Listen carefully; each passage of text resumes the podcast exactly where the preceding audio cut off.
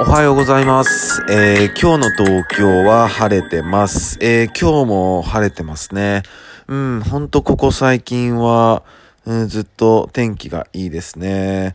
うん、でもその分やっぱり、えー乾燥もしやすいんでね、えー気をつけましょう。火の元であったりね。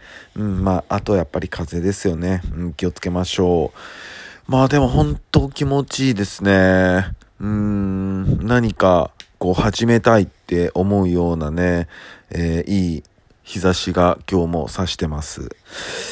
で、今日はね、えっと、まあ、ちょっと昨日の話の、まあ、続き、続きっていうか、偶然なんですけど、になります。えー、ね、今日何日だろうなと思ったら、11月11日ですよね。うん、1111ってなったんで、ああ、今日この11月11だと思って。まあね、あの、勘のいい方も気づかれてると思いますけども、うん、ね、えー昨日、それこそちょっと数字のね、えー話を、えーしてました。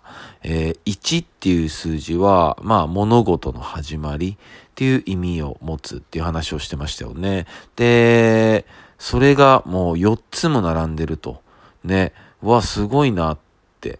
でもそうじゃないんですよね。えっと、1よりもその11っていう数字ですよね。これは、えー、全ての数字の中で一番強力な数字って言われてるんですよね。11っていうのが。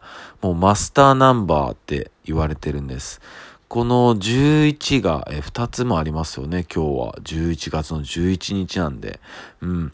なので、今日は何か始める日には、ほんと最適な日みたいなんですよね。